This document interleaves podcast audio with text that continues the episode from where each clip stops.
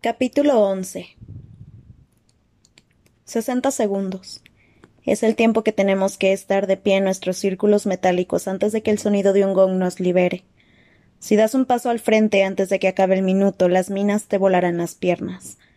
Sesenta segundos para observar el anillo de tributos, todos a la misma distancia de la cornucopia, es un gigantesco cuerno dorado en forma de cono, con el pico curvo y una abertura de al menos seis metros de alto, lleno a rebosar de las cosas que nos sustentarán aquí en el estadio.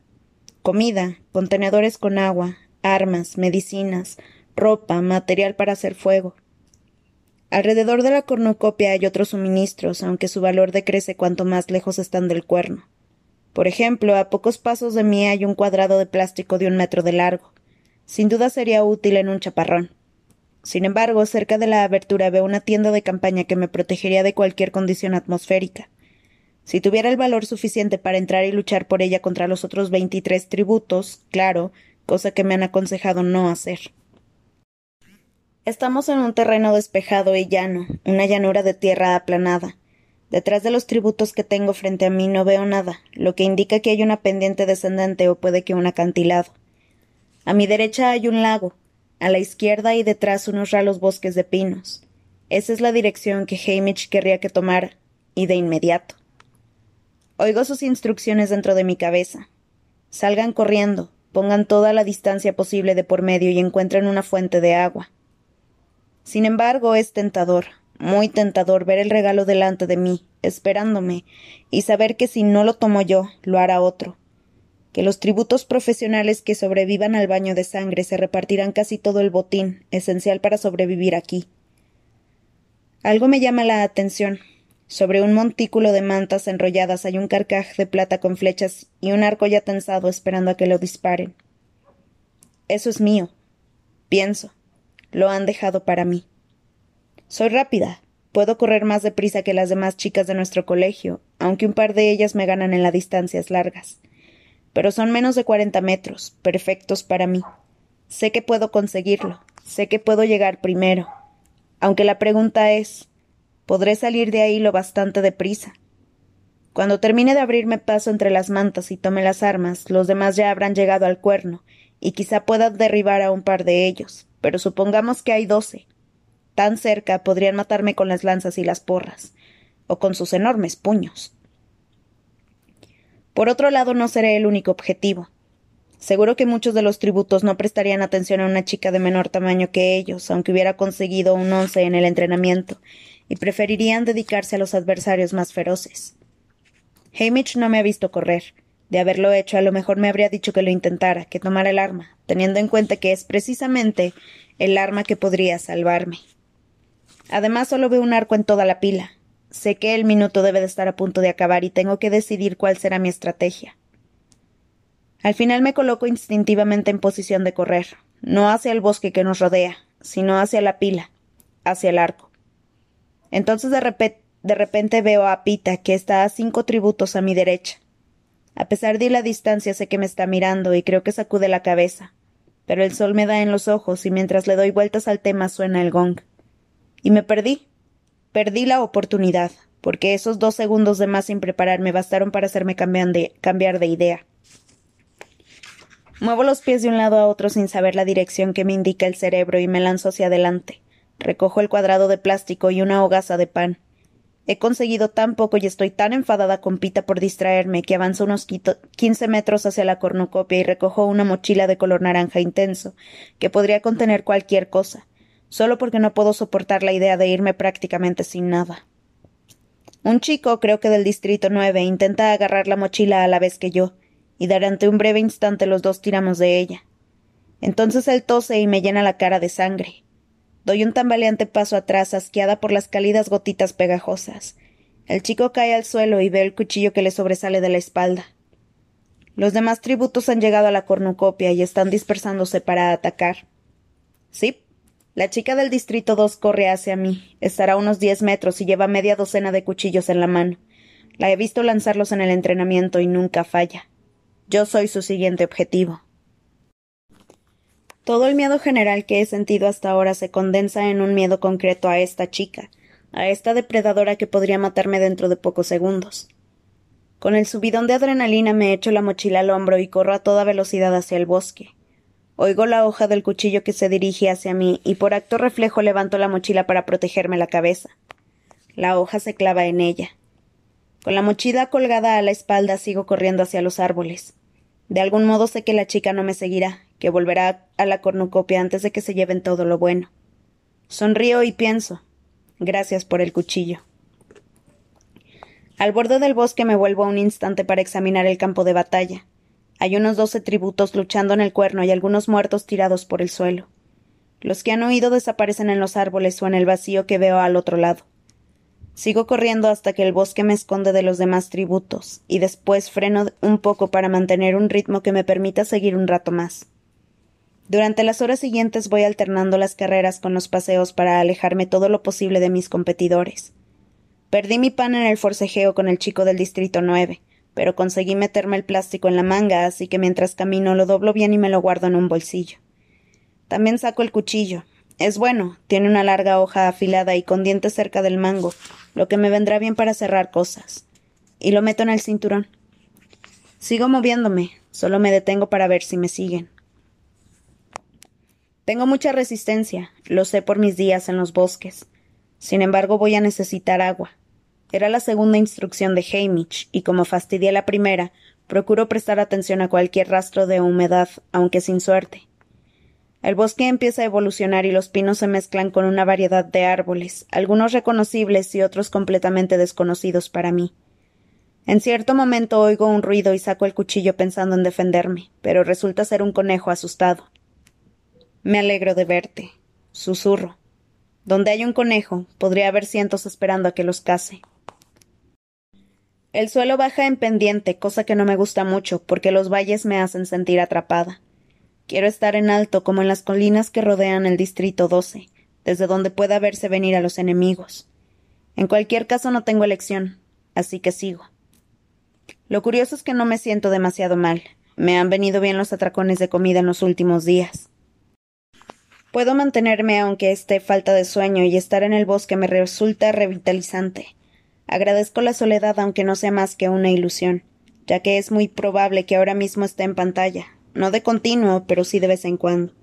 Hay tantas, hay tantas muertes que mostrar el primer día que un tributo caminando por el bosque no resulta demasiado interesante. Sin embargo, me sacarán lo bastante para que la gente sepa que sigo viva, ilesa y en movimiento. Uno de los días más fuertes de las apuestas es el de apertura, cuando llegan las primeras bajas, aunque no puede compararse con lo que sucede conforme la batalla se reduce a un puñado de jugadores. A última hora de la tarde empiezo a oír los cañones. Cada disparo representa un tributo muerto. Por fin debe de haber acabado la lucha en la cornucopia, ya que nunca recogen los cadáveres del baño de sangre hasta que se dispersan los asesinos. El día de apertura ni siquiera disparan los cañones hasta que acaba la primera batalla, porque les resulta demasiado difícil llevar la cuenta de los fallecidos. Me permito una pausa entre jadeos para contar los disparos. Uno, dos, tres, y así hasta llegar a once. Once muertos en total. Quedan trece para jugar. Me rasco la sangre seca que el chico del distrito nueve me tosió en la cara. Sin duda murió. ¿Qué habrá sido de Pita? Lo sabré en pocas horas cuando proyecten en el cielo las imágenes de los muertos para que las veamos los demás. De repente me sobrecoge la idea de que Pita haya muerto, de que hayan recogido su cadáver pálido y esté de regreso al Capitolio, donde lo limpiarán, lo vestirán y lo enviarán al Distrito 12 en una sencilla caja de madera, de que ya no esté aquí sino camino a casa. Intento recordar si lo vi después de que comenzara la acción, pero la última imagen que recuerdo es, es la de Pita sacudiendo la cabeza al sonar el gong. Quizás sea mejor que esté muerto. Él no creía poder ganar y yo no tendré que enfrentarme a la desagradable tarea de matarlo. Quizás sea mejor que esté fuera del juego para siempre.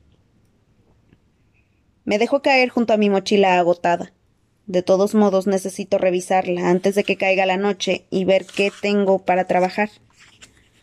Cuando desabrocho las correas, noto que es robusta, aunque tiene un color muy desafortunado. Este naranja casi brilla en la oscuridad. Tomo nota de que tengo que tomo nota de que tengo que camuflarla en cuanto se haga de día. Abro la solapa. En este momento lo que más deseo es agua. El consejo de Hamish de encontrarla de inmediato no era arbitrario. No duraré mucho sin ella. Quizá pueda funcionar durante unos cuantos días con los feos síntomas de la deshidratación, pero después me, deterioraré hasta quedar indefensa y moriré en una semana como mucho. Saco con cuidado las provisiones, un fino saco de dormir negro que guarda el calor corporal, un paquete de galletas saladas, un paquete de tiras de cecina de vaca, una botella de yodo, una caja de cerillos de madera, un pequeño rollo de alambre, unas gafas de sol y una botella de plástico de dos litros con tapón para llenarla de agua, aunque está vacía. Nada de agua. Tanto les habría costado llenar el bote con agua. Me doy cuenta de lo secas que tengo la garganta y la boca, de las grietas de los labios. Llevo moviéndome todo el día, hacía calor y he sudado mucho. Esto lo hago en casa, pero siempre he tenido arroyos para beber o nieve que derretir si la cosa llegaba a ese extremo. Mientras vuelvo a meter las cosas en la mochila, se me ocurre una idea horrible. El lago, el que vi mientras esperaba a que sonara el gong. Será la única fuente de agua del estadio. Así garantizarían que todos tuviéramos que luchar. El lago está un día entero de camino desde aquí, una excursión muy dura si no tengo nada para beber. En cualquier caso, aunque llegara, seguro que lo, seguro que lo custodian algunos de los tributos profesionales. Empieza a entrarme el pánico hasta que recuerdo el conejo que salió corriendo al principio de la jornada. Él también tiene que beber, solo hay que descubrir dónde. Empieza a anochecer y no me encuentro cómoda. Los árboles son demasiado raros para esconderme y la capa de agujas de pino que amortigua mis pisadas también hace que resulte difícil seguir el rastro de los animales para encontrar agua. Además, sigo bajando cada vez más hacia un valle que parece no acabar nunca. También tengo hambre, pero no me atrevo a gastar mi precioso tesoro de galletas y cecina, así que saco el cuchillo y me pongo a cortar un pino, quitándole la corteza exterior y sacando un buen puñado de la interior más blanda. Me dedico a masticarla lentamente mientras camino. Después de una semana disfrutando de la mejor comida del mundo, es algo difícil de soportar, pero he comido mucho pino en mi vida. Me adaptaré rápidamente. Al cabo de una hora está claro que tengo que encontrar un sitio para dormir. Las criaturas de la noche salen de sus guaridas. Oigo algún que otro aullido y a los búhos, lo que me hace pensar que tendré competencia en la casa de los conejos. En cuanto a si me verán como fuente de alimentación, es pronto para decirlo, a saber cuántos animales me están acechando en estos momentos. Sin embargo, ahora mismo creo que mi prioridad son los otros tributos, ya que estoy segura de que seguirán cazando de noche. Los que lucharon en la cornucopia tendrán comida, agua abundante del lago, antorchas o linternas y armas que estarán deseando usar. Solo espero haberme alejado lo suficiente para estar fuera de su alcance. Antes de acampar saco mi alambre y coloco dos trampas de lazo en los arbustos. Sé que es arriesgado, pero no tardaré en quedarme sin comida y puedo preparar trampas sobre la marcha. En cualquier caso, camino otros cinco minutos antes de detenerme. Escojo mi árbol con cuidado, un sauce no muy alto, aunque colocado en un bosquecillo con otros sauces, de modo que pueda ocultarme entre las, entre las largas ramas colgantes. Lo trepo utilizando las ramas más fuertes, cerca del tronco, y encuentro una bifurcación que me servirá de cama. Tardo un ratito, pero consigo colocar el saco de dormir en una posición relativamente cómoda y me meto dentro.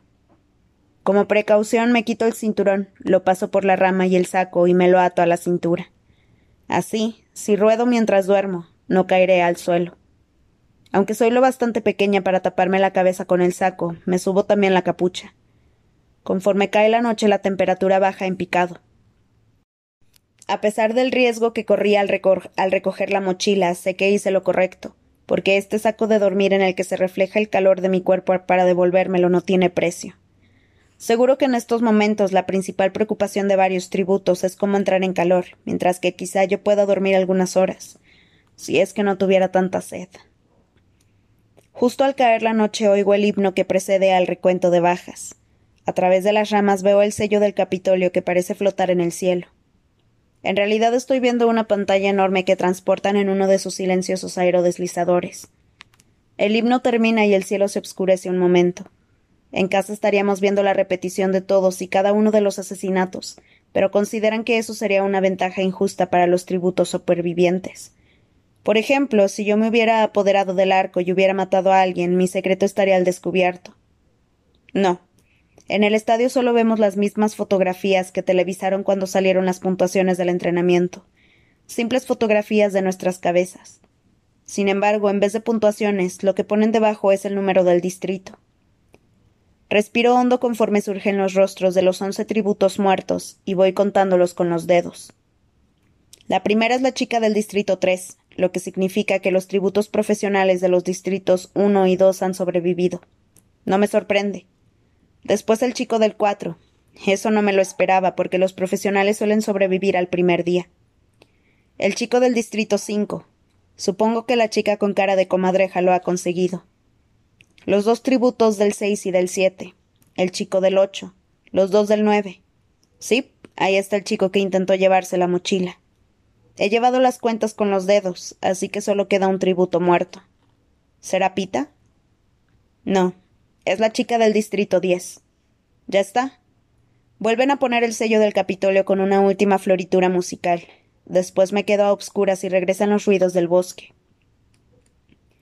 Me alivia saber que Pita sigue vivo. Me repito que si me matan, su victoria beneficiaría a mi madre y a Prim. Es lo que me digo para explicarme las emociones contradictorias que me despierta el hijo del panadero. La, la, gratitud por la ventaja que me dio al declarar su amor por mí en la entrevista, la rabia ante su alarde de superioridad en el tejado, el miedo de encontrarme cara a cara con él en la batalla. Once muertos, pero ninguno del distrito doce. Intento repasar quién queda cinco tributos profesionales, la comadreja, Tresh y Ru. Ru. Así que al final ha sobrevivido al primer día. No puedo evitar alegrarme. Con eso somos diez. Mañana averiguaré los tres que me faltan. Ahora, a obscuras y después de haber caminado tanto y subido a lo alto de un árbol, ha llegado el momento de intentar descansar. En realidad no he dormido mucho en los últimos dos días, a lo que hay que sumar la larga jornada de viaje por el campo de batalla. Dejo que los músculos se relajen poco a poco. Se me cierran los ojos. Lo último que pienso es que es una suerte que no ronque. El ruido de una rama rota me despierta. ¿Cuánto llevo dormida? ¿Cuatro horas? ¿Cinco? Tengo fría la punta de la nariz. ¿Qué está pasando? No es el ruido de una rama pisada, sino de una que se ha roto en el árbol. Calculo que está a varios metros a mi derecha. Me vuelvo hacia allí lentamente y sin hacer ruido. Durante unos minutos no hay más que obscuridad y ruido de movimiento, pero después veo una chispa y el inicio de una pequeña fogata. Un par de manos se calientan encima, aunque no distingo nada más. Tengo que morderme los labios para no gritar todas las groserías que me sé. ¿En qué estará pensando? Los que lucharon en la cornucopia con su fuerza superior y sus generosas provisiones quizá no hubieran visto el fuego entonces, pero ahora que ya estarán rastreando el bosque en busca de víctimas, es como agitar una bandera y gritar vengan por mí. Y aquí estoy, a tiro de piedra del tributo más idiota de los juegos, atada a un árbol y sin atreverme a huir, porque acabaría dándole mi ubicación exacta a cualquier asesino que la buscara. Es decir, sé que hace frío y que no todos tienen un saco de dormir, pero hay que apretar los dientes y aguantarse hasta el alba. Me quedo dentro del saco hecha una furia durante un par de horas, pensando en que si pudiera salir del árbol, no me importaría cargarme a mi nuevo vecino.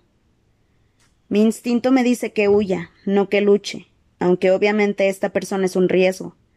La gente estúpida resulta peligrosa, y este seguro que no tiene armas, mientras que yo cuento con un excelente cuchillo.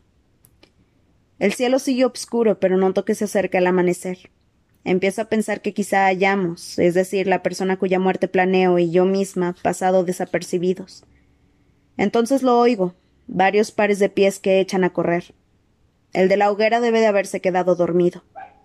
Caen sobre ella antes de que pueda escapar. Ahora sé que es una chica porque oigo sus súplicas y el grito de dolor que las acalla. Después hay risas y felicitaciones de varias voces. Alguien grita. Doce menos, quedan once. Los demás lo vitorean. Así que luchan en manada. No me sorprende. A menudo se forman alianzas en las primeras etapas de los juegos. Los fuertes se agrupan para cazar a los débiles, y cuando la tensión empieza a crecer demasiado se vuelven unos contra otros. Está bastante claro quiénes forman la alianza. Serán los tributos profesionales que quedan de los distritos uno, dos y cuatro. Dos chicos y tres chicas los que comían juntos. Durante un momento los oigo registrar a la chica en busca de provisiones. Por sus comentarios sé que no han encontrado nada bueno. Me pregunto si la víctima será Ru, aunque descarto la idea rápidamente porque ella es demasiado lista para hacer una hoguera. Será mejor que nos vayamos para que puedan llevarse el cadáver antes de que empiece a, apestar. Estoy casi segura de que es el bruto del Distrito 2. Oigo murmullos de aprobación y, horrorizada, veo que se dirigen a mí. No saben dónde estoy. ¿Cómo van a saberlo? y estoy bien escondida entre los árboles, al menos mientras el sol siga abajo.